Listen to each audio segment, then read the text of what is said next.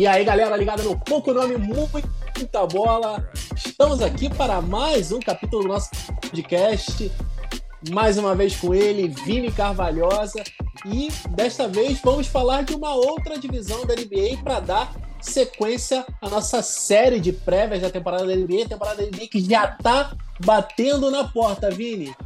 E aí, como é que tá a expectativa? E vamos falar um pouquinho hoje de uma divisão com equipes muito fortes, talvez com três times aí que são serão nomes carimbados já nos playoffs da Conferência Leste.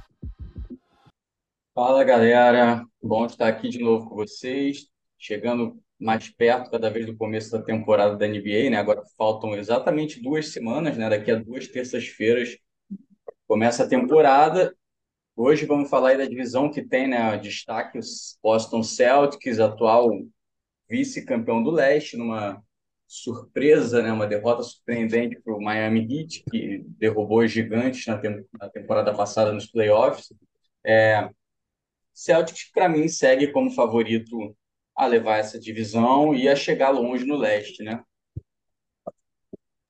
É, o Celtics, sem sombra de dúvida, é o grande favorito nesta divisão mas visão que tem outras equipes fortes e tem aí, temos o Sixers que segue com a novela James Harden, se fica ou se vai embora.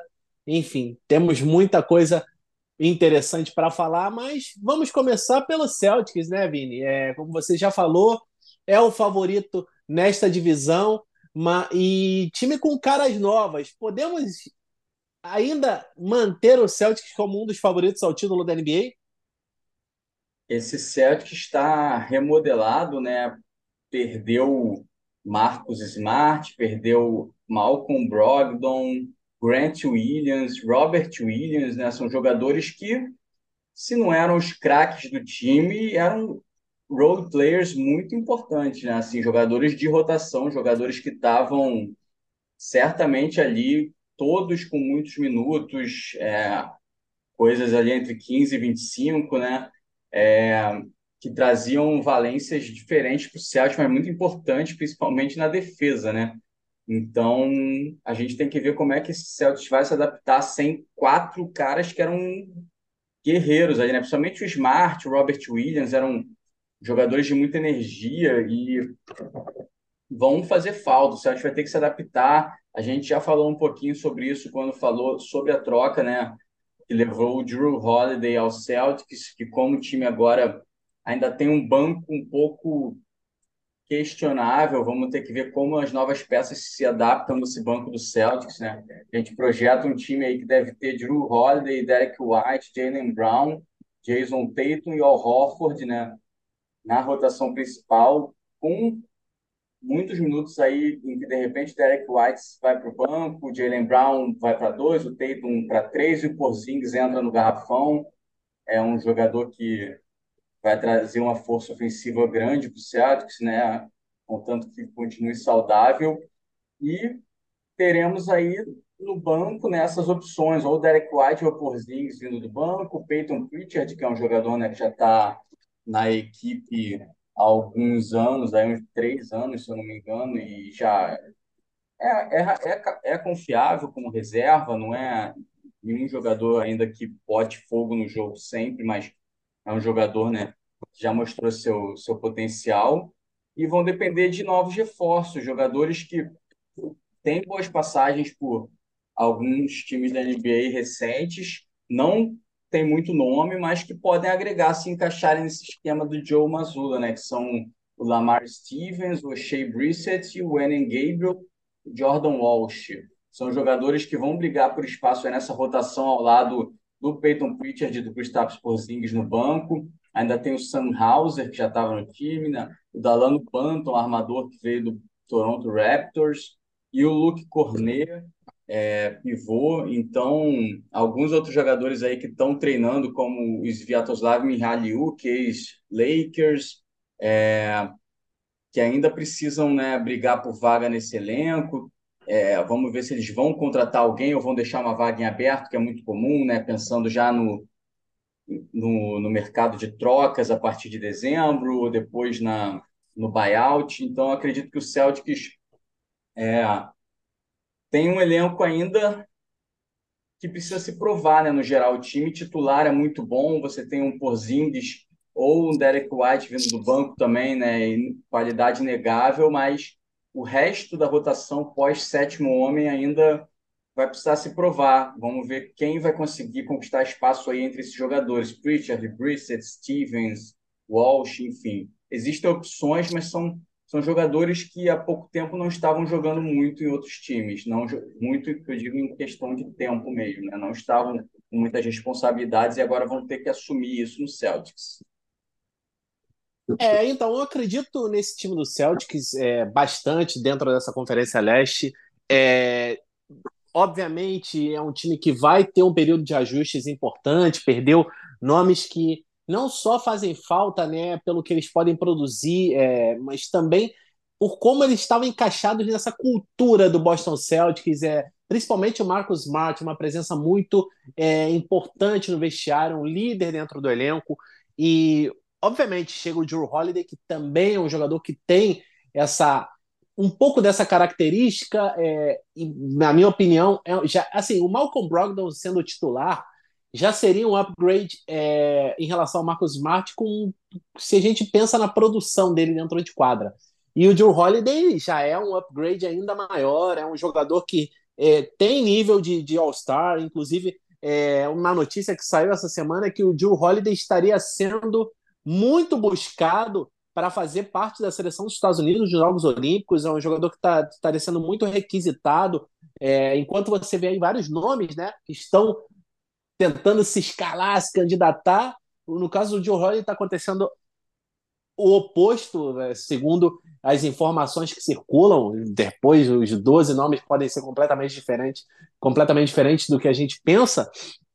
Então, é um jogador que realmente dá um outro é, um outro nível é, a essa armação de Boston com o Derek Wright que é, assim é, é, quase uma dupla perfeita se a gente fala no, aspecto defensivo Derek Wright que já teve seus momentos também na parte ofensiva é um jogador que em alguns momentos pode pegar fogo e fazer pontos em sequência tem o seu, tem o seu talento ofensivo mas claramente o seu carro-chefe é a defesa e com Jalen Brown e Jason Tatum nas alas, é, é, vai ser praticamente impossível penetrar é, e, e, chegar nesse garrafão ileso. E quando você chega, você ainda tem um Kristaps Porzingis, que é um jogador que não tem mais a mobilidade lateral diante, mas ainda é muito capaz de proteger o aro. O Al Horford, a mesma coisa, são jogadores que vão brigar por essa posição de titular na, é, na, na, posição 5 e vão acabar em alguns momentos estando absolutos porque o outro, a tendência é que esteja lesionado, porque são jogadores ambos que vêm tendo problemas físicos nas últimas temporadas, mas o time também vai trazer um banco com jogadores que, se não estão é, consolidados na liga, são jogadores que têm potencial e vão encontrar em Boston uma oportunidade perfeita de triunfar.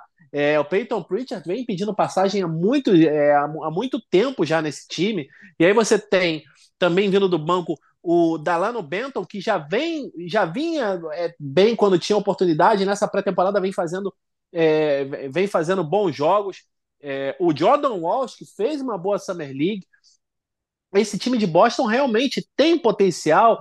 Alguns nomes já conhecidos, como Wayne Gabriel e Lamar Stevens, que vão trazer, o Shea Brissett, que vão trazer é, muita força, muita versatilidade dentro de quadra. Acredito que esse time de Boston, se dois ou três reservas encaixarem com os titulares que ele já tem, brigam muito forte e, na minha opinião, é, estão ali logo abaixo do Milwaukee Bucks como candidatos ao título da Conferência do Leste. Mas, enfim, é, temos aí esse período de ajuste, muita coisa pode acontecer. Mas agora vamos passar para o time que foi ali, é o segundo colocado da Conferência do Leste, é, do Leste, na divisão do Atlântico, perdão, mas um time que também esteve ali nas cabeças da Conferência Leste, vem estando nos últimos anos, mas vem sempre batendo na trave na hora de chegar a uma final de conferência. A gente está falando do Philadelphia 76ers. O Sixers que ainda não se sabe se vai ter o James Harden, se não vai ter o James Harden. A gente vem falando nisso nas últimas semanas. Vini, chegou a hora do Sixers ou vai ser mais uma temporada de muita expectativa e uma decepção ainda maior? Pois é, o Sixers é mais um time que ainda depende de algumas coisas aí para se posicionar realmente como candidato, né? Com essa situação toda do James Harden, a princípio vamos considerar que ele fica, né? Não parece que tem nenhum, nenhuma negociação avançada, mas a gente sabe que na NBA, né, as coisas mudam em um minuto, podem estar negociando e realmente conseguindo manter em segredo. Mas ele vai, ele se apresentou, né, nos treinos, ele tinha ameaçado não, não se apresentar ficou por enquanto em Filadélfia e tudo depende do nível de basquete que o Harden vai apresentar, né? Ele tem muita capacidade, todo mundo sabe, mas como vai estar o foco dele, a motivação dele em Filadélfia, e caso ele seja trocado, também é uma questão de o que que o Sixers vai conseguir receber por ele. A gente sabe que o Joel Embiid é um monstro no garrafão, é, também precisa ficar saudável para isso. É, o resto da base ainda mantida. Eles agora tem o Patrick Beverly, que é sempre um jogador que, quando encaixa no time, é muito importante por tudo que faz em quadra. Ele provoca os adversários, defende muito bem, mata de três, é, tem muita experiência, né? Então, ainda possui ali Tyrese Max, PJ Tucker, Tobias Harris, né? Acredito que seja a formação titular, junto com o Embiid e o Harden. No banco, além do Beverly, vão ter o Anthony Melton, que já vinha jogando bastante lá, vão ter o, o Paul Reed, né, um jogador que é pouco badalado, mas produz bastante, o Furkan Korkmaz também, o turco. Conseguiram assinar agora com Kelly Albrecht Jr., que ficou aí sobrando. Então, é um nome também muito interessante. A gente sabe que o Kelly Albrecht, às vezes, é, mostra como é um ótimo jogador, pontua bastante, enfim, ajuda bastante. É, tem outros nomes lá que ainda devem ter que cortar alguém, eles ainda vão ter que cortar jogadores, talvez uma a última vaga no elenco fique entre o Danny Green, que eles reassinaram, e o Daniel House Jr., que aceitou uma player option para ficar, né? Acredito que o Sixers não renovaria com ele, então vamos ver como é que vai fazer.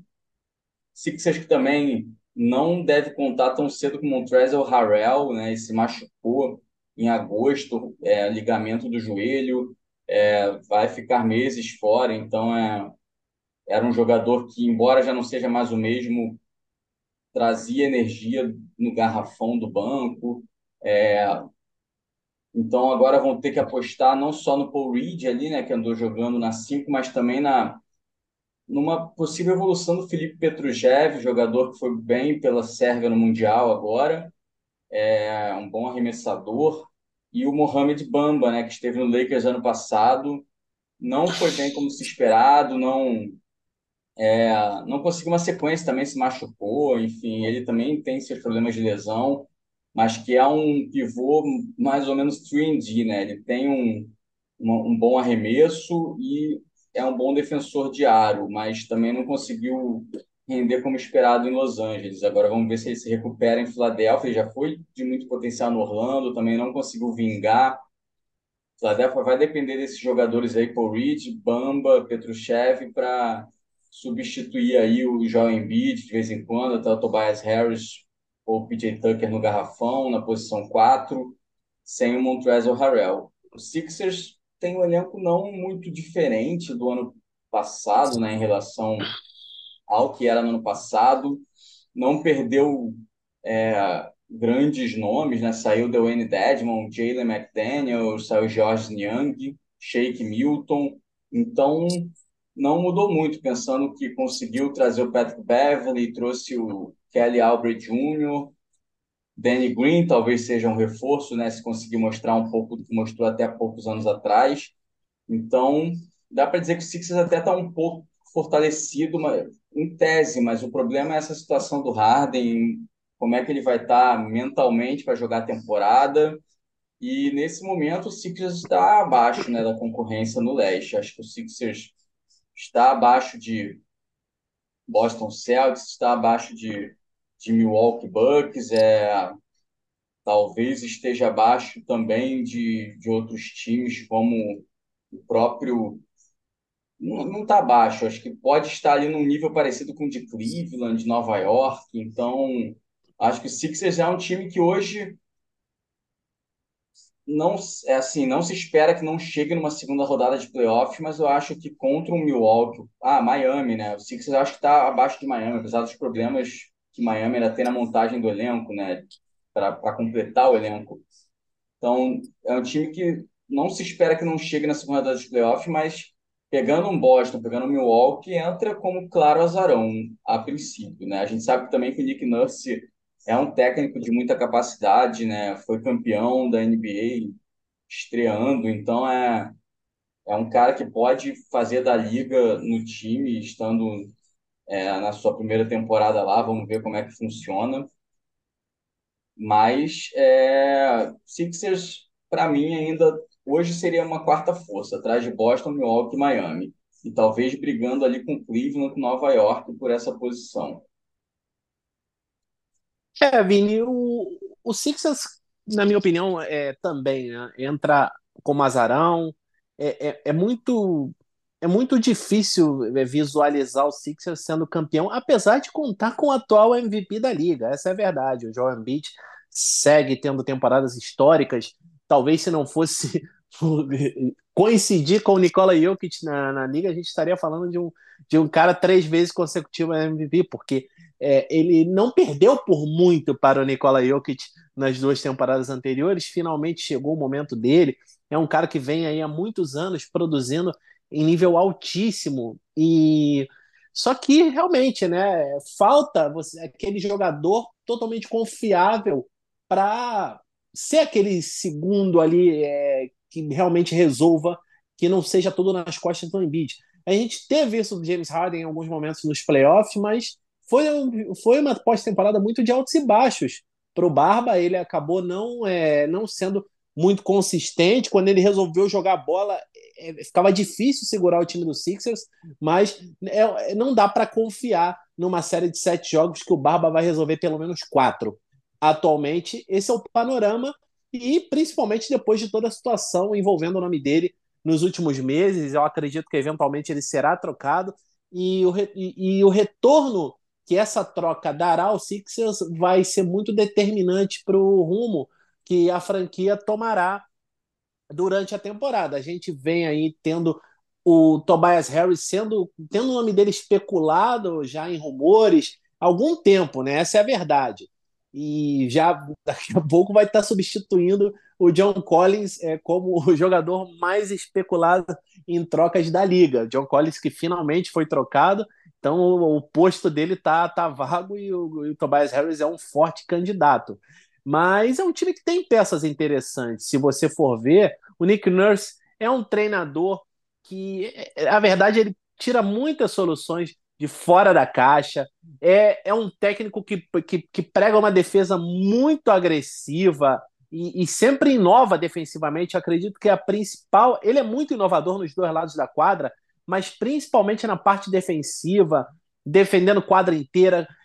É, time troca o tempo todo. É, é uma defesa muito, né? É, que, que, é uma defesa chata de enfrentar, né? Eu lembro quando o Raptors teve aqueles times, né, que brigaram lá em cima, que terminaram inclusive sendo campeões. É, é, eram, obviamente, com o Kawhi Leonard fica muito mais fácil você implementar qualquer é, esquema é, defensivo.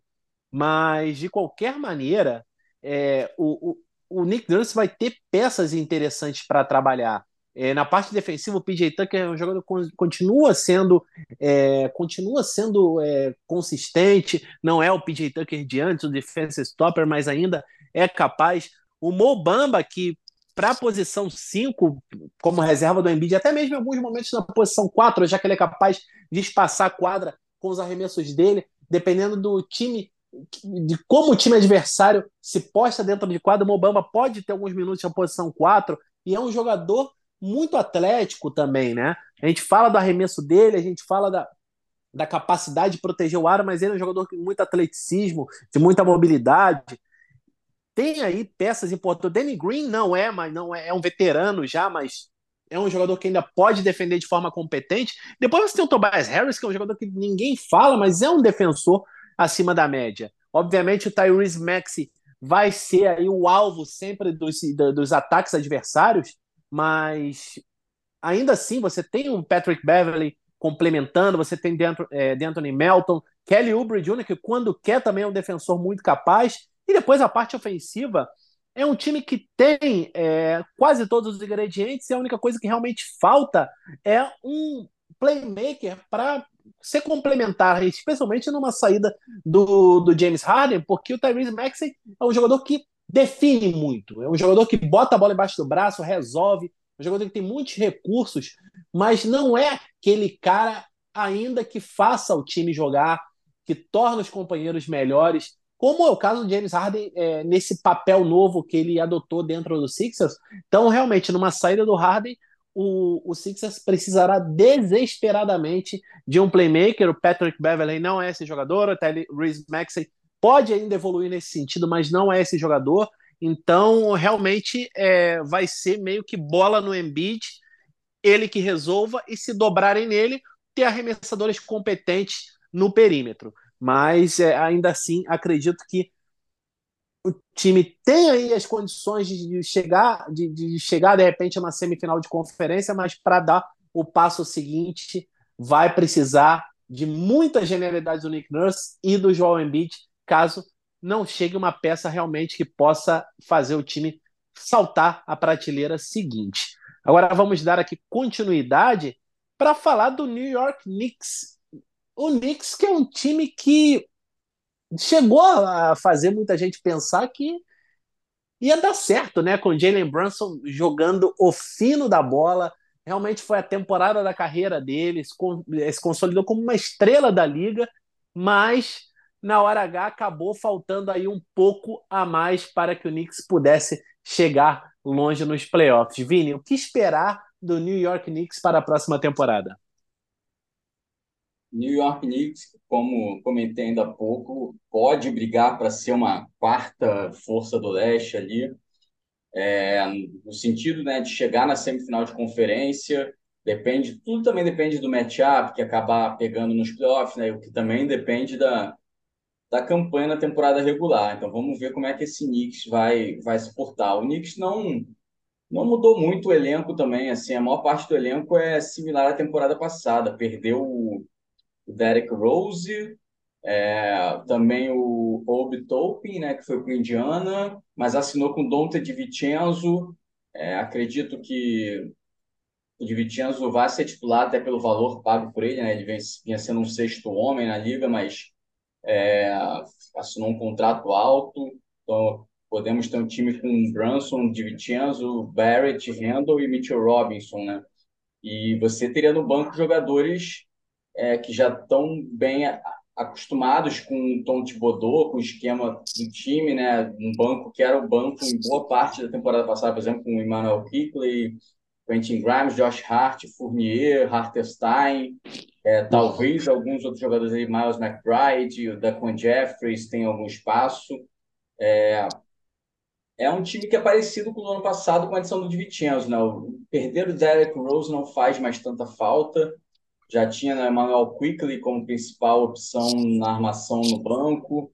É, o Obi Topin também é um jogador que não rendeu como esperado né, ainda na liga, então não, não foi uma grande perda, apesar de ter sido uma escolha top 10 no draft. Acho que o Knicks é um time parecido com a temporada passada, mais o Dante de Vincenzo. Então vamos ver o que esperar deles, se eles, se eles conseguirem manter um foco na temporada regular, aproveitar né, possíveis distrações dos favoritos aí para se posicionar bem no leste, é, pegar uma matchup favorável. É um time que pode sim estar na semifinal de conferência, ser um dos quatro melhores da conferência, continuar evoluindo sob o comando do Thibodeau. O time, como não mudou muito no ano passado, então é, naturalmente continua com boa parte das maiores deficiências que tinha, então é algo a ser corrigido pelo treinador nessa temporada para tentar dar um passo além, né? Seria é, repetir o que conseguiu ano passado, essa semifinal de conferência. Acho que esse é o maior é a maior vitória do Knicks, né? Repetir a campanha da temporada passada. Acho que aspirar uma final de conferência ainda é muito para o time.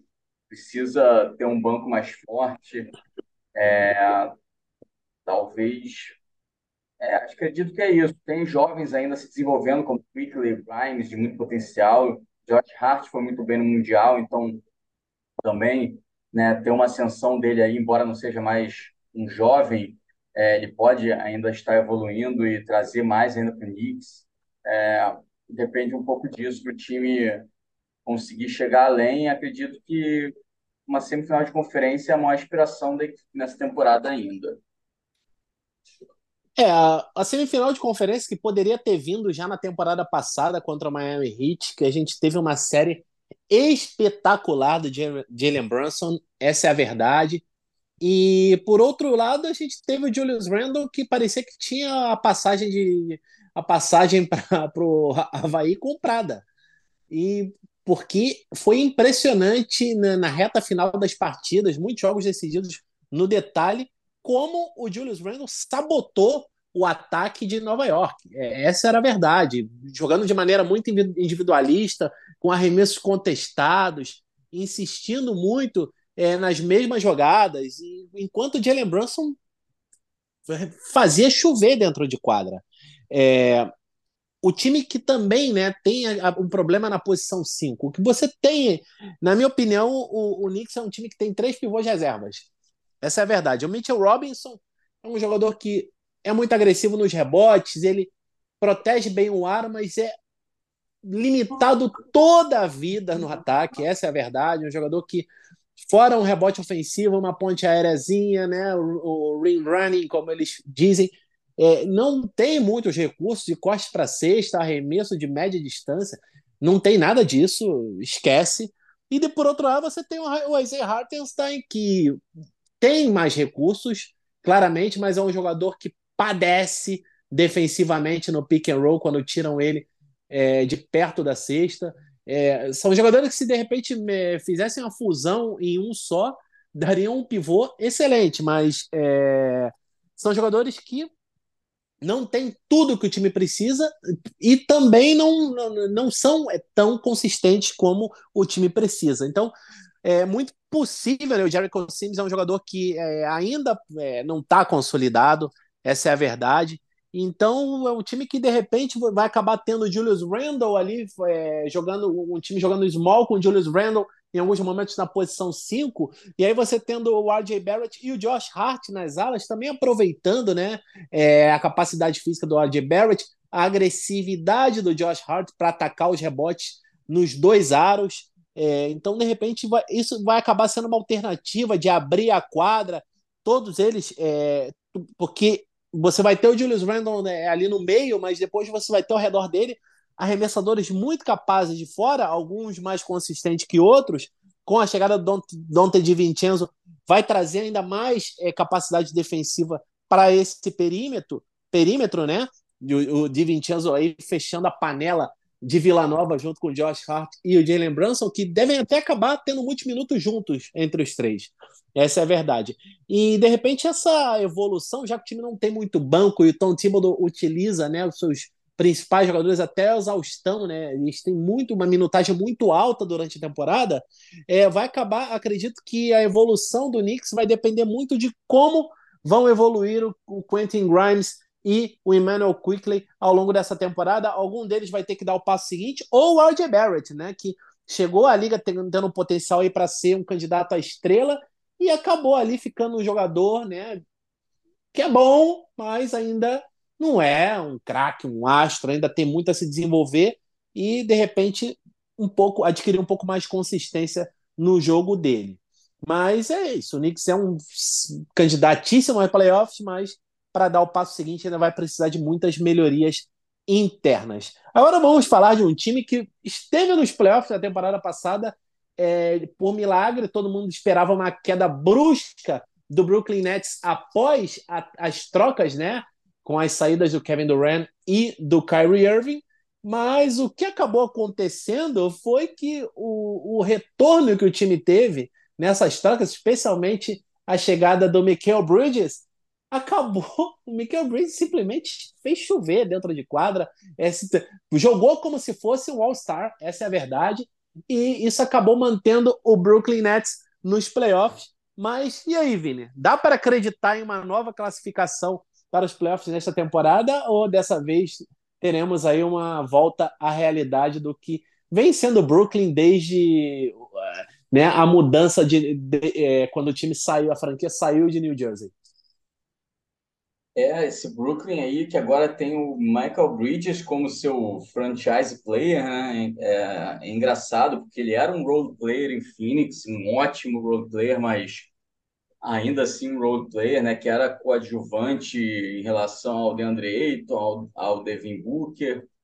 É, e agora ele subiu de 17 pontos para 26 a média dele, né, em Brooklyn. Estava fazendo 17 pontos por jogo no Phoenix e passou a 26 em Brooklyn. Então, acredito que dê para esperar que ele mantenha esse nível aí, um jogador para quase 30 pontos por jogo, que também é um ótimo defensor, então é um jogador completo que está querendo se consolidar realmente como um All-Star, como um, das melhores, um dos melhores da liga. E isso é um alento para o Brooklyn, né? um time que se viu no meio dessa confusão toda de trocas de James Harden, Kyrie Irving, de Kevin Durant e acabou ficando sem ninguém, acabou tendo que botar para baixo todo um projeto e iniciar uma reconstrução que agora parece que vai ser sim uma reconstrução competitiva, porque eles não têm só o Michael Bridges, né? A gente tem Spencer Dinwiddie, que é um, um ótimo armador, Cameron Johnson também de muito potencial mostrado em Phoenix, é, Dorian Finney-Smith, né, que é um ótimo carregador de piano, o Nick Claxton se firmou como pivô da equipe, também tem o Royce O'Neal, outro jogador, né, que é um faz-tudo de qualidade, que mostrou muito, muito bem isso em Utah, de chegar lá. É um time que que deu liga, de certa forma, que a gente espera uma caída na campanha, sim, em relação ao ano passado, porque era uma campanha que foi grande parte construída ainda pelo Kevin Durant e Kyrie Irving. Então, eu acho que é um time que bate, sim, pode sim bater playoffs, né? Agora, ainda mais que podem ir 10 times, você tem a possibilidade do play-in para chegar lá em décimo, então o leste não está tão forte assim também pós o primeiro pelotão né, de favoritos. É, você tem que ver como é que eles vão lidar com a situação de Ben Simmons, né, um jogador a menos ainda e ganhando um salário muito alto, né, ainda tem um contrato muito grande. É um jogador que afirmou recentemente que ele não é um jogador de garrafão, que ele é um armador, então causa um problema também para Brooklyn, que muita gente acreditava que ele deveria jogar na posição 4, é, mas ele ainda se vê como armador, é um cara que está lá ocupando espaço na folha salarial enorme, que não tem mercado de troca por todos os problemas dos últimos anos. Isso acaba comprometendo a formação de elenco do Brooklyn, né? Eles têm um banco que tem alguns jogadores ainda irregulares, né? A gente tem o Dennis Smith Jr. tentando se firmar na liga, Ken Thomas, que é um bom pontuador, mas também não deixa a desejar na defesa. Lonnie Walker, que teve momentos de altos e baixos no Lakers, começou a temporada bem, depois perdeu muito espaço, reapareceu nos playoffs bem. É, Deron Sharp também é um pivô que se firmou como pivô reserva da equipe. Temos que ver quem eles vão completar o elenco entre outros jogadores que estão ali no, no training camp. É, Darius Baisley, Trendon Watford, Harry Giles, que reapareceu em Brooklyn agora. Noah Clown, eles têm jogadores aí que precisam decidir quem vai completar o elenco e essa rotação que pode deixar a desejar, né? Enquanto você tem um time titular que parece bom, bom sim, com Dinwiddie, Michael Bridge, Cameron Johnson, Finney Smith, Nick Claxton, também tem o Royce O'Neal que pode ser titular ali. O resto da rotação ainda gera muita incerteza. São jogadores que muitos times não estariam na rotação principal de reservas, né? Seriam terceiras opções de suas posições. É, como o Lonnie Walker foi ano passado no Lakers, como Dennis Smith foi na maior parte da carreira. Então, é, vamos ver como eles vão, como Jack Vaughan vai vai organizar o time né, nessa segunda unidade, né, que é muito importante sempre quando os principais jogadores saem. Vamos ver como eles vão se comportar quando o Michael Bridges, quando o Spencer Dinwiddie não estiverem em quadra, porque isso faz toda a diferença para a campanha deles. É um outro time que, se conseguir chegar nos playoffs, uma matchup favorável ajuda bastante, né? Não acredito que o Brooklyn seja um time para a segunda rodada, acho que um título deles é chegar nos playoffs mesmo, de preferência sem play-in. Não é fácil, mas como a gente viu essa, esse potencial da equipe junta depois da trade deadline, essa equipe que se formou na trade deadline, a torcida de Brooklyn ainda dá a esperança de ver o time sim em ação em, em maio, né? Então, vamos ver como é que o Brooklyn se porta aí com uma temporada inteira com esse novo time, como é que organiza essa rotação reserva porque dá para brigar, brigar assim no leste, embora se espere uma queda de, de campanha do time em relação ao ano passado. É, Vini, eu vou te falar, esse time do Brooklyn Nets me agrada bastante, hein? É um time que tem. Se jogou bem, sendo um catacata, mais ou menos, né? Depois do período de trocas. Um time que teve que se conhecer do nada é, com vários jogadores vindo de times diferentes e tendo que aprender as jogadas e se entrosar. E, e ainda assim conseguiu ganhar alguns jogos. O Michael Bridges se adaptando com maestria, um papel novo dentro de quadra. E o Brooklyn Nets ainda assim conseguiu não só se classificar, mas evitou o play-in, entrou com a sexta posição. Acredito que o Nets pode jogar ainda melhor tendo uma pré-temporada, tendo todo aquele período para se adaptar com novas peças. Então, é um time que tem um potencial para jogar melhor. Defensivamente, vai ser muito complicado fazer sexta é, contra o Brooklyn Nets. Você tem aí o quinteto titular projetado, você tem quatro jogadores que são muito bons, minimamente, ou excelentes defensivamente como é o caso do Michael Bridges e do Royce O'Neal, Dorian Finney-Smith, na versatilidade impressionante na defesa também. Jogadores com arremesso de fora que combinam isso, nessa né? capaci essa capacidade defensiva, arremesso de fora, o Nick Claxton, que ainda pode evoluir ainda mais como jogador, já é um pivô muito competente, um dos melhores da liga defensivamente. É, e você tem o Spencer Dinwiddie, que em alguns momentos parece um All-Star. A maneira como ele joga, como ele vai para dentro, como ele resolve. E aí você tem peças interessantes do banco de reservas também. O Cam Johnson, eh, já em Phoenix, era um jogador muito produtivo, ele vai ter um papel ainda mais importante nesse time de Brooklyn. É um jogador que também traz muito nos dois lados da quadra, especialmente na parte ofensiva, abrindo a quadra com os arremessos de fora dele. O Lonnie Walker não dispensa apresentações depois do que ele fez pelo Lakers na última pós-temporada, vindo do banco. Você tem o Ken Thomas, que para mim é um jogador que ainda tem a se desenvolver, mas tem um potencial, potencial ofensivo absurdo. Já com mais de uma vez fazendo mais de 40 pontos de uma partida. Dennis Smith Jr., Acaba de chegar aí um jogador que ressuscitou sua carreira em Charlotte. É um jogador que vem do banco de reservas. É, apesar de não ser um armador dos mais altos, é um jogador que compensa com atleticismo, um arremesso mais consistente de fora, que é um dos seus principais problemas na sua chegada à liga. E o Ben Simmons, a gente fala, o Ben Simmons vai ser trocado, o Ben Simmons ninguém quer ele, o Ben Simmons a verdade é que o Ben Simmons, ele jogou a primeira partida da pré-temporada, inclusive como titular, fazendo 10 pontos. Ele não deve ser o titular nesse time, mas é um jogador, se você falar, ah, não, o Amen Thompson é um jogador que pode ser muito útil, porque ele é muito atlético, muito isso, muito aquilo, mas não tem arremesso. O Ben Simmons tá no mesmo, né, é, nessa mesma, nesse mesmo grupo de armadores que não tem arremesso consistente. A diferença é que o Ben Simmons sequer arrisca, né? Mas ainda assim é um jogador de muita capacidade defensiva, isso aí já mais do que comprovado. Um jogador que tem uma visão de quadra impressionante.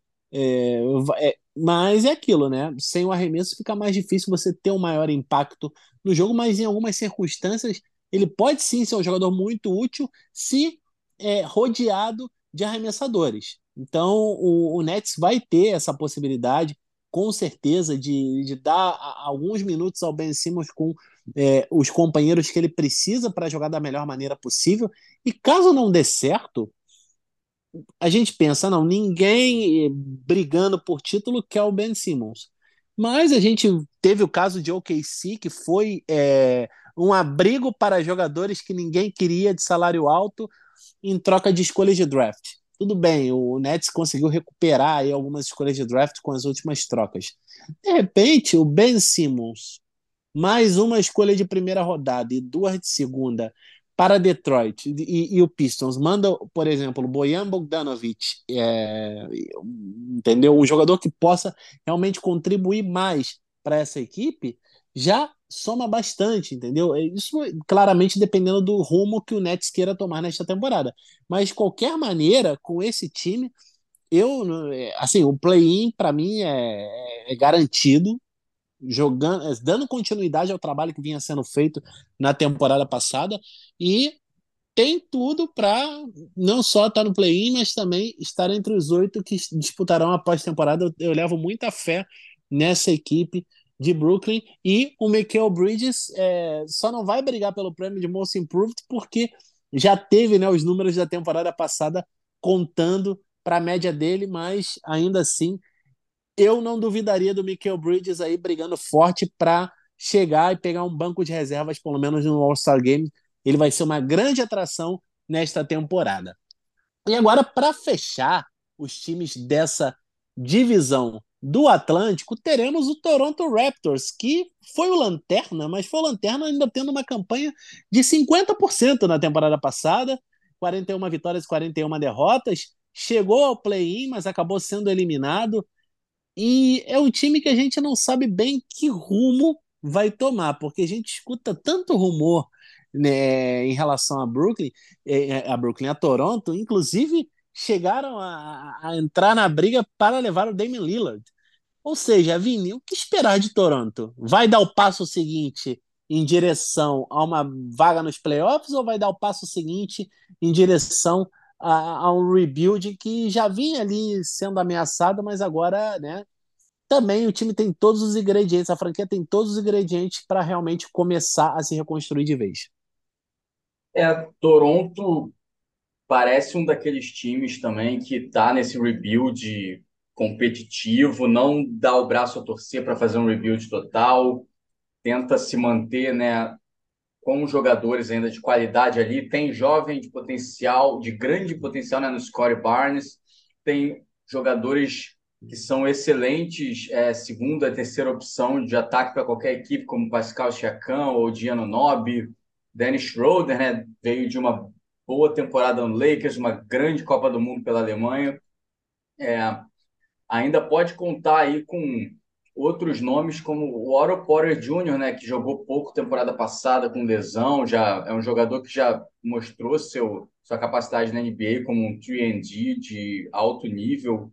Então, é, Toronto está nesse meio termo, tentando né, não passar por um rebuild que necessite recomeçar do zero, Agora com um novo técnico, é o Darko Rajakovic, que é um assistente de longa data na NBA, né? Tava há 10 anos praticamente aí na liga, passou por Thunder, Suns, Grizzlies, né? Um, um técnico da escola sérvia, que a gente sabe como é forte, sempre foi muito forte, ganhando sua primeira oportunidade aí como treinador principal na NBA. Ele já tinha treinado na, na D-League antes, então Agora vamos ter que ver né, como, como vai lidar com a responsabilidade de ser um técnico principal. Né? A gente nunca pode prever, por melhor que ele fosse como assistente.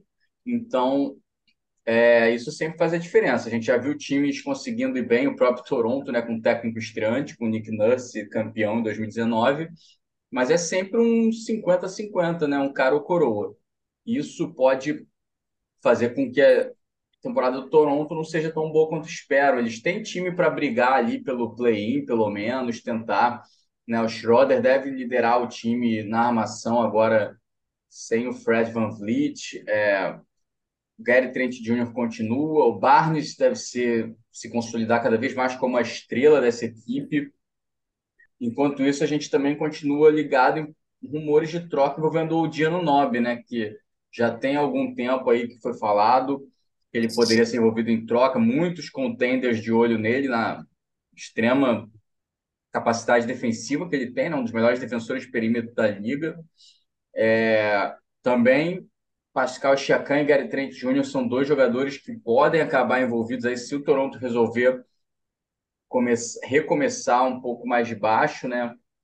Ao longo da temporada, ver que não está chegando onde gostaria de estar. Então, é, há essa incógnita desses nomes que podem ser envolvidos em troca, ou se o time der liga, como pode dar, está brigando por play-in, eles mantiverem esses jogadores, já pensarem na próxima temporada, em se reforçar, na próxima free agency, é, pensar em movimentações que possam dar um passo a mais no leste, né? Voltar a ser um time de playoffs certo, de avançar na primeira rodada. Por enquanto, esse Toronto não parece isso. É um time que tem capacidade de chegar, sim, nos playoffs, mas ainda não parece que vai dar um, passo além.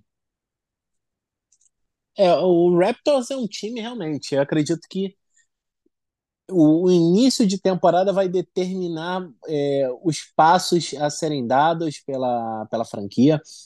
É, é um time que tem potencial de sobra para brigar por vaga em playoffs. É, você tem um, um, pivô que pouca gente fala, mas a capacidade do Jakob de, de produzir, de proteger o aro, é um jogador com recurso no ataque. É, é aquele cara que faz o trabalho sujo muitas vezes não é reconhecido, mas que teve excelentes anos em San Antonio e agora em Toronto tem tudo para dar continuidade a isso. Você tem Siakam e Ananobi nas alas, ou seja, versatilidade defensiva. No caso, o Siakam é um jogador que produziu números de All-Star na temporada passada. É, números espetaculares. É, você tem o Scottie Barnes, que é um jogador que não tem teto. O que você precisa do Scottie Barnes entre as posições 1 e 4, ele é capaz de entregar. Inclusive, momentos jogando na posição 1, trazendo a bola. Você tem o Dennis Schroeder, que vem de um excelente Mundial. É, tudo é, para dar certo você tem né, no quinteto titular. E depois tem o banco de reservas, que acredito que é muito desequilibrado. É, é um banco que tem muitas opções, é, tem muitos jogadores altos ali capazes de contribuir no garrafão é, ou nas alas. Você tem é, potencial no caso do Jalen McDaniels, no próprio Christian Coloco, que é um pivô que defensivamente pode agregar muito. Você tem veteranos como Thaddeus Young, o Waterpore Jr., é, você tem o Precious Achua, que ainda não rendeu tudo o que se esperava dele, mas é um jogo que claramente tem muito potencial, inclusive para ser um backup é, numa posição 5, numa formação mais baixa. Só que é, depois no perímetro você não tem tantas alternativas consolidadas, você tem ali o Malakai Flynn para armação, que você não pode esperar muito dele de maneira regular. O Gary Trent Jr é, vem sendo especulado também com, em trocas e você não sabe quanto tempo mais ele permanecerá, mas sim, é um jogador com potencial para sexto homem, mas depois você não tem muito mais. O Garrett Temple é um veterano que não vem tendo muitos minutos, então isso de repente pode acabar abrindo uma, grande oportunidade para o novato, o novato mais né, badalado dessa franquia, que é o Grady Dick. Grady Dick, que veio da Universidade de Kansas, teve uma excelente carreira universitária, e é um jogador que vai trazer uma coisa que o time precisa, né, para realmente é, sacar, tirar proveito de toda essa capacidade defensiva é, e, e, e, toda essa capacidade dentro do garrafão. É um jogador que vai abrir a quadra é, para as infiltrações, para o Siakam, de repente, poder fazer é, tudo o que ele pode fazer com mais espaço, porque vai ser difícil você deixar o Grady Dick no perímetro isolado, porque a bola cai na mão dele e ele mata. É um arremessador que tem tudo para ser um dos melhores da liga, se realmente ele conseguir se desenvolver nas outras partes do jogo dele o suficiente para se manter dentro de quadra. Mas eu vejo um potencial enorme e acredito que possa contribuir, inclusive de maneira imediata, já nesse time de Toronto. Mas ainda assim, eu vejo o Toronto abaixo dos demais né, nessa divisão do Atlântico e vejo o Toronto na lanterna, mas ainda assim brigando por play, o que é incrível, né? Seria, de repente, cinco times na mesma divisão entre os dez melhores da conferência, mas a minha ordem é de, pelo menos o prognóstico, né? Eu vejo o Boston Celtics ainda como o melhor time da divisão, e depois o Sixers, principalmente pela presença do Joel Embiid e do Tyrese Maxey, que deve dar outro passo no desenvolvimento dele, como segundo melhor time. São dois times que eu vejo como certos nos playoffs, salvo de repente uma lesão aí que, que possa atrapalhar alguma das duas franquias. E depois o Knicks, porque para mim também é, é, é, é, seria uma tragédia não se classificar com o time que tem. E eu vejo depois o Brooklyn Nets brigando por playoffs, não garantido, pode sim pegar um play-in, e se alguma coisa der errado, ficar até fora.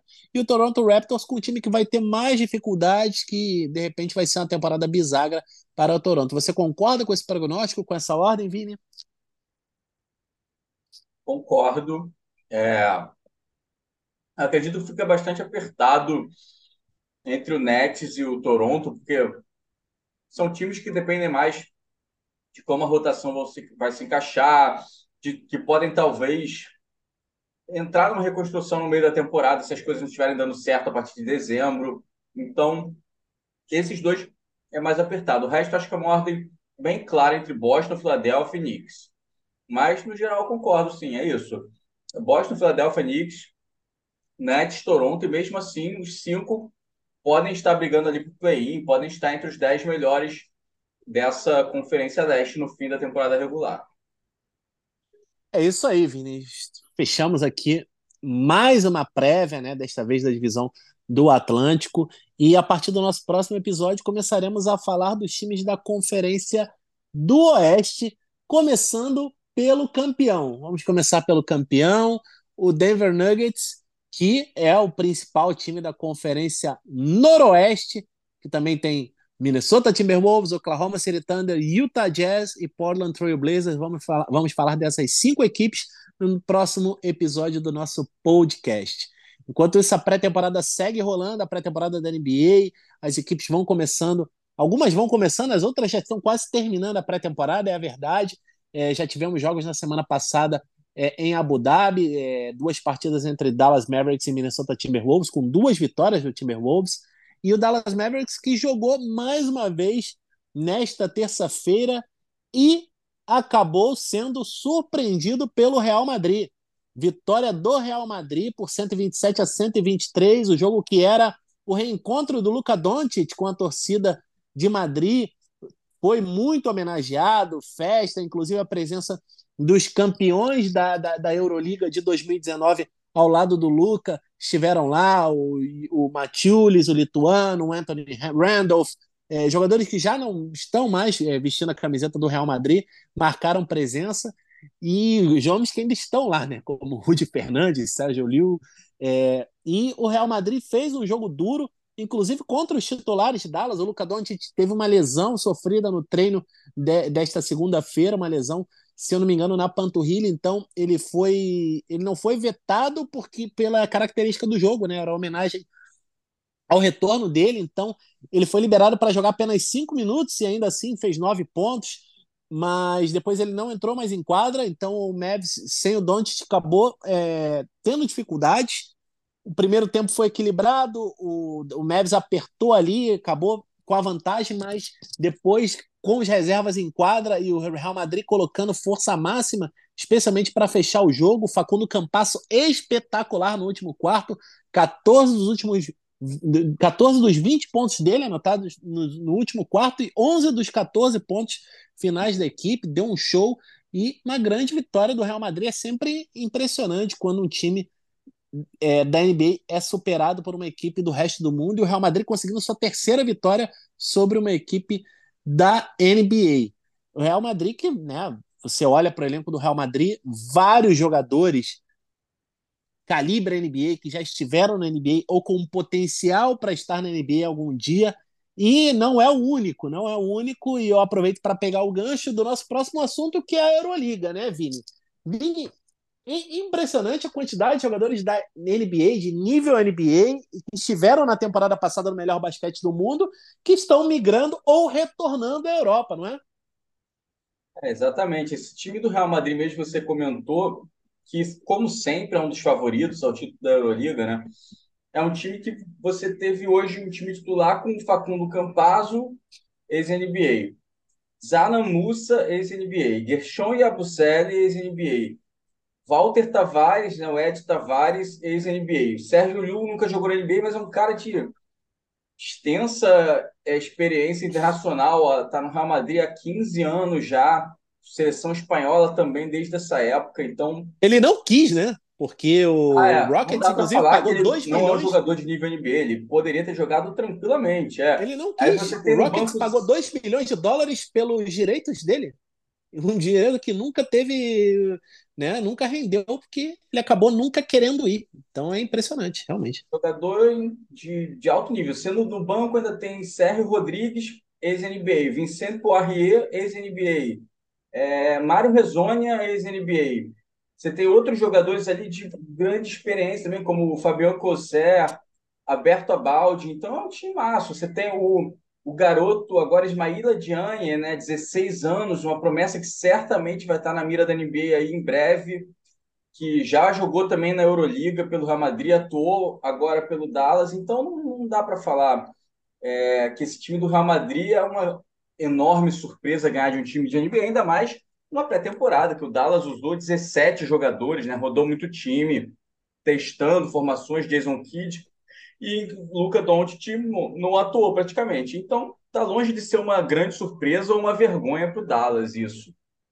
Fora esse Real Madrid, a gente tem né, muitos jogadores ex-NBA atuando na Euroliga nesse momento. Você pode pegar o Barcelona com Nicolás Laprovítola, Ian Vesely, William Gomes foi para lá agora, Jabari Parker assinou com o Barcelona também, né? O Parker que não não deu certo na NBA, uma segunda escolha de draft que nunca vingou, né? Você tem também Tomás Satoransky, Alexia Brines, todos jogadores com passagem na NBA. E o Barcelona também tem um pivô que foi draftado pelo Charlotte agora, não assinou ainda para a NBA, né? o James Nash, nigeriano. Ficou em Barcelona mais uma temporada, que deve ganhar até mais minutos esse ano enquanto Charlotte observa ele aí para puxá-lo para a NBA assim que possível, né?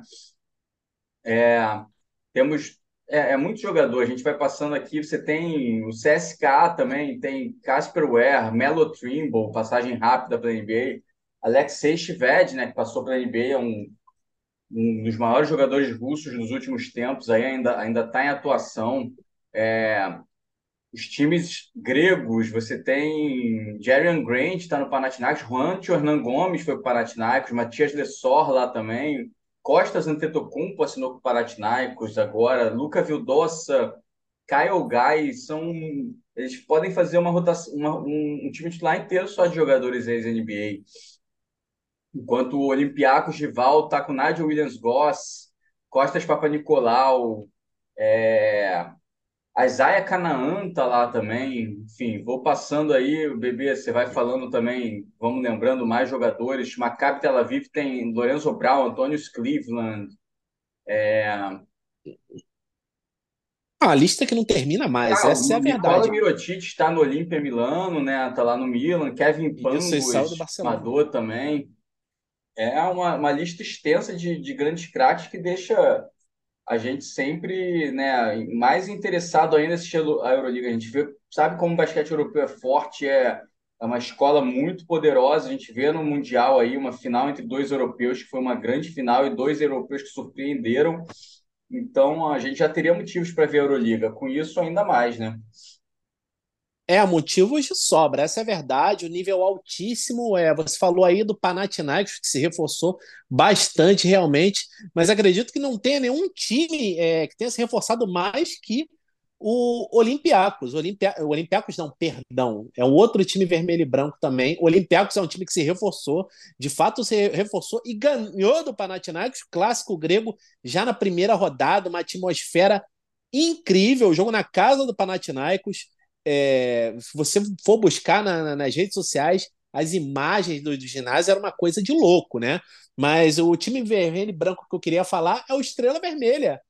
O Estrela uhum. Vermelha, impressionante. Eles perderam o Facundo Campasso, que voltou ao Real Madrid, eles trouxeram o Campasso no meio da temporada passada. É, não ter, o Campasso não conseguiu voltar ao Real Madrid naquele momento, então fechou um contrato de curto prazo, jogou muita bola no Estrela Vermelha e eles re, e eles substituíram o Campasso com alguns bons armadores, né? Incluindo o Shabazz Napier, que é um jogador veterano de NBA, um jogador muito potencial ofensivo, e o nosso Iago Monstrinho. Iago dos Santos teve ali a tentativa dele né, de impressionar os olheiros da NBA, jogou na Summer League pelo Chicago Bulls, fez um grande mundial realmente com a seleção brasileira, e agora com um novo desafio saindo do Ratiofarm 1 da Alemanha, que é um time que muito bom nível na liga alemã, né? Um time que joga a, a, a Champions League e foi para o time realmente de nível altíssimo, time de Euroliga, o Iago que não jogou a primeira partida, ainda não esteve relacionado, mas sem sombra de dúvidas é, na primeira partida da Euroliga já estreou no, no basquete é, no basquete sérvio jogando muito bem, inclusive, mas é, acredito que em algum momento ele vai ter oportunidade também de jogar na Euroliga. O Iago, grande contratação. Também tivemos o Milos Teodosic. Impressionante a contratação do Estrela Vermelha, Teodosic. Olha a rotação de armadores com Napier, Iago e Teodosic. Depois você tem o Adam Hanga, o Mike Tobey, pivô da seleção da Eslovênia, é um jogador que é, na minha opinião, o segundo é, jogador mais importante da seleção eslovena, o pivô, que vai trazer também aí, principalmente na parte ofensiva, junto com o Marco Simonovic, uma rotação de pivôs muito forte, né? Todos eles reforços, né? Estou falando só de reforços, porque ainda você tem como pivô, por exemplo, o Miroslav Radulica, um pivô de muita força, realmente é, é, não só a nível FIBA, a nível NBA, é difícil você encontrar o pivô mais corpulento que o Radulica. É, é, enfim, um timaço armando também o Estrela Vermelha. É, um é impressionante. Também, né? Exatamente, não, é, é, impressionante. E você tem o Fener, né? O Fener com a chegada do, do Giorgio Papadianis é, também para a posição de pivô, foi aí um dos principais nomes da seleção da Grécia na Copa do Mundo. É impressionante, realmente. Você tem ali um time com Papadianis, com Bielitsa, é, você tem jogadores de altíssimo, Nick Calates né, na, na armação, é, Tyler Dorsey, que é um jogador de extensa carreira no basquete europeu. É, é você, assim, você olha para qualquer time na Euroliga né, e você tem o Bayern de Munique, né, o Bayern de Munique que trouxe é, o Serge Baca, Serge Baca e Leandro Bomaro. Leandro Bomaro, argentino, que teve alguns anos na NBA, especialmente no Minnesota Timberwolves, acabou não vingando, mas jogador de, de muito potencial. E aí, Vini, algum favorito, algum time que possa surpreender? Olha, pensando nessa Euroliga agora, é, favorito para mim, o Real Madrid realmente se posta como um dos principais favoritos. A gente viu também esse, tima, esse o timaço montado pelo, pelo Olympiacos, pelo Panathinaikos, desculpa, mas o Olympiacos também é um time né, que sempre chega. É, gostei muito das contratações do Estrela Vermelha, para o time chegar longe seria né, histórico para eles também. Tem muita tradição no basquete, mas na Euroliga é, não costumam chegar muito na, nas cabeças, é, mas tem time para isso. É, acredito que esses times aí são os favoritos. O Barcelona também não, não pode ser descartado, é um time que tem tradição na Euroliga, chegou ano passado também longe, enfim. Tem bons jogadores ali, principalmente na armação, com o Laprovito, La Satoransky, Djoko Baitis, é, Abrines. Então é um time bastante interessante, que agora vai ter o Hernan Gomes e o Parker também no garrafão. É, talvez é, os, os, times que chegaram na, no Final Four da temporada passada, né, é, Real Madrid, Olympiacos, Barcelona, tirando o Mônaco, o Mônaco segue ali, né, foi surpreendente, mas segue ali bem. É, são, acho que eles podem repetir o Panathinaikos favoritíssimo para entrar ali também. E considero também ali o, o Maccabi Tel Aviv como um possível surpreendente, né? Um time de muita tradição na Euroliga e sempre encaixa muito bem, joga muito bem ali. Então, acho que é isso. É, Vini, eu tô mais ou menos de acordo aí contigo. Eu acredito que o Real Madrid é o grande favorito a levar sua 12 segunda Euroliga para casa. E depois você tem um segundo, uma segunda prateleira ali com Barcelona, Barcelona sempre né, pode complicar a vida do Real Madrid, clássico é clássico. Você tem o Anadolu Efes, que não ganhou, não conseguiu o tricampeonato na temporada passada, mas ainda assim é um time muito forte. Acredito que todos os times turcos né, é, na Euroliga são muito fortes, né? o Fenerbahçe também. Depois os times Sérvios, o Estrela Vermelha e o Partizan podem ser uma ameaça. E o Maccabi, o Maccabi é um time muito tradicional, entendeu? Um time que já conseguiu ganhar várias Euroligas no passado. E os times gregos, Olympiacos e Panathinaikos, acredito que são esses os times aí que podem, de repente, ser uma ameaça, mas sem sombra de dúvidas, o Real Madrid é o grande favorito a conquistar mais uma Euroliga. E agora vamos fechar, vamos falar rapidamente para fechar nosso episódio de hoje sobre as finais da WNBA o Las Vegas Aces venceu nos seus domínios o New York Liberty 96 a 82. O jogo que começou equilibrado com uma ligeira vantagem para o Liberty, mas o Aces no segundo tempo atropelou para fazer 1 a 0 na série. Vini, e aí, o que, que você achou dessa primeira partida? É uma vitória imponente do Aces, né? jogando em casa, mesmo jogando em casa, esperava-se que o Liberty, né, pudesse dar um, um pouco mais de trabalho. É, o Aces, como você disse, disparou no segundo tempo, né? Assim, o segundo tempo que abriu uma vantagem de 20 pontos, é, venceu o segundo tempo por um total de 20 pontos, então foi onde deslanchou mesmo, acabou com uma vitória por 17, né, 99 a 82. O Aces precisava dessa vitória em casa para se impor, né? Uma derrota em casa na estreia seria péssimo, né? Jack Young com uma grande partida de 26 pontos. Também a Kelsey Bloom, 26, as duas foram as cestinhas do Aces. Chelsea Gray apareceu bem também com 20 pontos e 9 assistências. A Adia Wilson acabou sendo a quarta cestinha do time, né? Uma raridade. A gente pode contar nos dedos aí quantas vezes a Adia Wilson foi só a quarta cestinha do Aces nos últimos tempos mas ainda assim marcou 19 pontos, pegou oito rebotes. É, é um time que encaixou tudo que precisava encaixar num, num jogo de estreia de final, né? As principais jogadoras atuaram muito bem e carregaram o time. O Liberty teve a Brianna Stewart, como sempre, muito bem, 21 pontos, 9 rebotes. Também a John Kel Jones apareceu bem no garrafão com 16 pontos e 10 rebotes. De resto, teve uma partida mais discreta da Kirsten Vandersloot, que é uma, uma é muito importante sempre que ela aparece bem, a veterana, né? E a Sabrina Ionesco, principalmente, né? Só sete pontos para ela, é, apareceu muito pouco no ataque, um, um de cinco nas bolas de três, então quando a Ionesco joga assim, fica mais complicado para o Liberty. Agora o Liberty vai é, ter outro jogo fora de casa, né? Então precisa se recuperar disso aí, senão o Aces abre 2 a 0 a série volta para New York, mas vai ser uma vantagem difícil de tirar. É, concordo, concordo que o Aces aí deu uma demonstração de força nessa primeira partida, é, entrou um pouco em marcha lenta no primeiro tempo, é, também tivemos aí a John Quell Jones tendo uma grande atuação né, na primeira etapa, isso foi um fator determinante para que o Liberty conseguisse a vantagem. Só que no segundo tempo o time, o, Vega, o time de Vegas voltou em outro ritmo, imprimindo uma defesa muito forte. E na Batalha das Armadoras é, isso acabou sendo fundamental, né? Porque realmente é, tivemos a Kelsey Plum é, jogando muita bola, infiltrando como quis numa defesa do Liberty que não esteve nos seus melhores dias, essa é a verdade. Foi uma defesa que conseguiu ser facilmente penetrada e no perímetro também os arremessos tendo sempre espaço.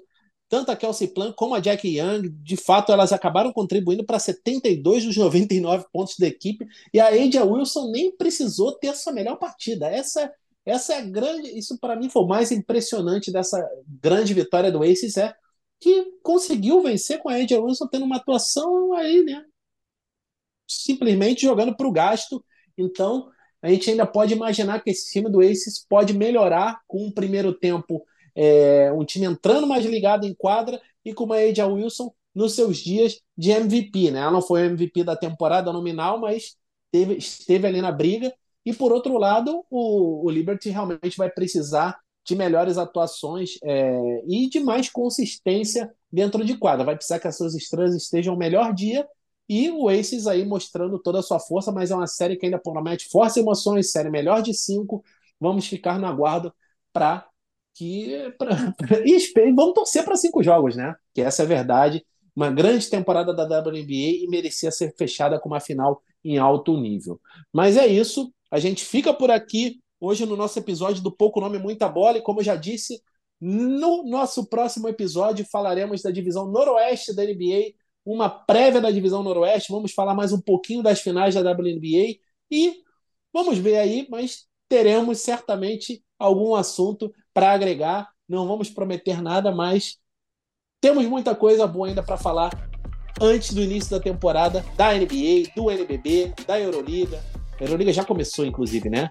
Mas enfim, ficamos no aguardo, mas nesta semana teremos mais um episódio do Pouco Nome Muita Bola e, como sempre, com ele, Vini Carvalhosa. Vini, prazer enorme estar aqui contigo mais uma vez. É isso aí, galera. Muito bom estar aqui com vocês e até a próxima, falando de mais NBA e basquete pelo mundo. Um abraço. Valeu, galera. Aquele abraço.